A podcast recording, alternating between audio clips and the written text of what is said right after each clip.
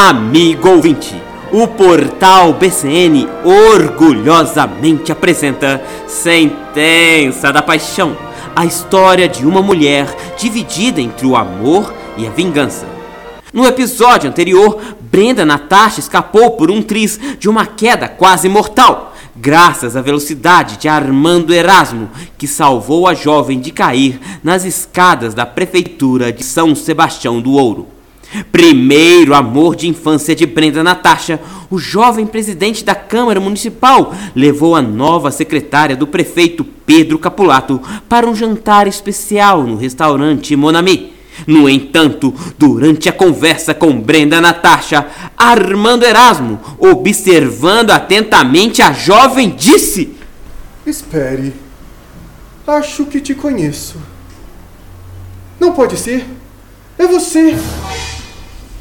Brenda se desesperou, crendo que o seu antigo e pueril amor a havia reconhecido. Eu? Sim, você. A mulher que fora destinada a mim. Ah, que alívio.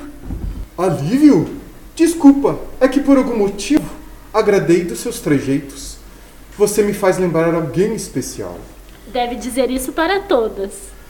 Para todas que me roubaram o coração. Ah, é? E quantas vezes seu coração já foi roubado, senhor Armando Erasmo? Com essa, apenas uma.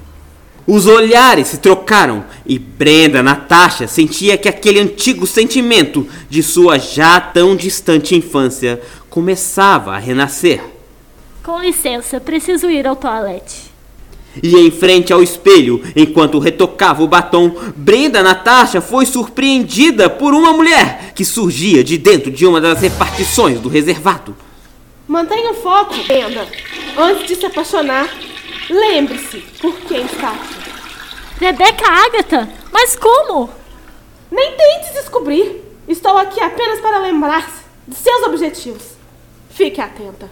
E retornando à mesa, Brenda Natasha não demorou muito para interrogar o presidente da Câmara sobre os Capulato. Então, Armando Erasmo, como bem sabes, sou nova na cidade, mas pude perceber que você e o senhor Pedro Capulato não são assim tão amigos. Deu para perceber? Nossas famílias são inimigas há quase 12 anos.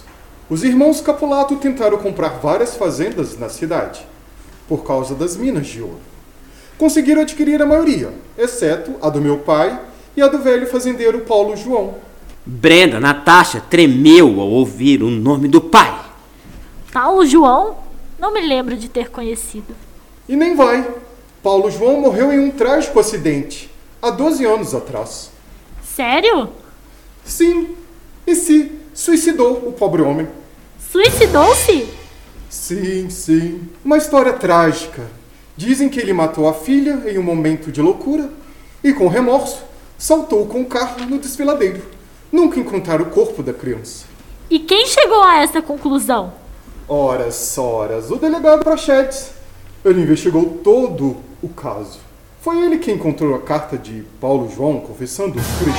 Aquela história assolou o coração de Brenda Natasha. Seu pai, seu queridíssimo pai, que morrera salvando a filha, tivera a honra manchada pelas mentiras dos Capulato. Maldito Praxedes, age me pagar, assim como todos os Capulato. Pensou consigo mesma em seu íntimo de ódio. E agora entrará na mira de Brenda Natasha, o delegado Praxedes. Quais outras mentiras terão sido criadas sobre Paulo João? Estará Brenda Natasha à beira de uma nova paixão? Fique ligado nos episódios de Sentença da Paixão, um oferecimento do portal de notícias BCN, o seu canal de comunicação no campo das vertentes, em Minas Gerais. Acompanhe esta emocionante Zap novela também em nosso site www.portalbcn.com.br e nas principais plataformas de podcast. A revoir.